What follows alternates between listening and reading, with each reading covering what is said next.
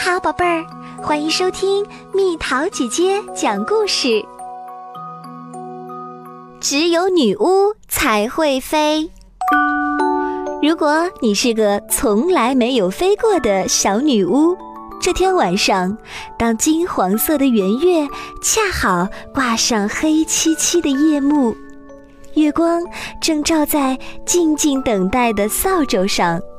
这时，你身边的黑猫也轻轻地歌唱：“飞吧！”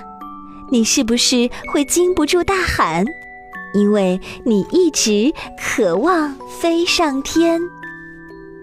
无边的黑夜向你召唤：“飞吧，飞吧！”明亮的金黄色月光静静飘洒。你身边的黑猫轻柔地说：“喵。”再见，再见。树枝上的猫头鹰正抬头仰望，那颗星星又高又远。你的心告诉你，就是现在。于是你走向门口，黑猫拱起背，低声催促：“快走，快走！”你抚摸一下心爱的黑猫。悄悄溜出树林中的家，你走过壁炉、一口大锅和一顶帽子，走过身体柔滑的棕色蝙蝠，还有曾经穿过的长袍。那袍子对你来说已经太小太小。天上的星星多么惹人喜爱，它们唱着遥远的曲调，那么高，那么远。你身边的黑猫焦急地喊：“可怜，真可怜！不能在天上飞，多么悲惨！”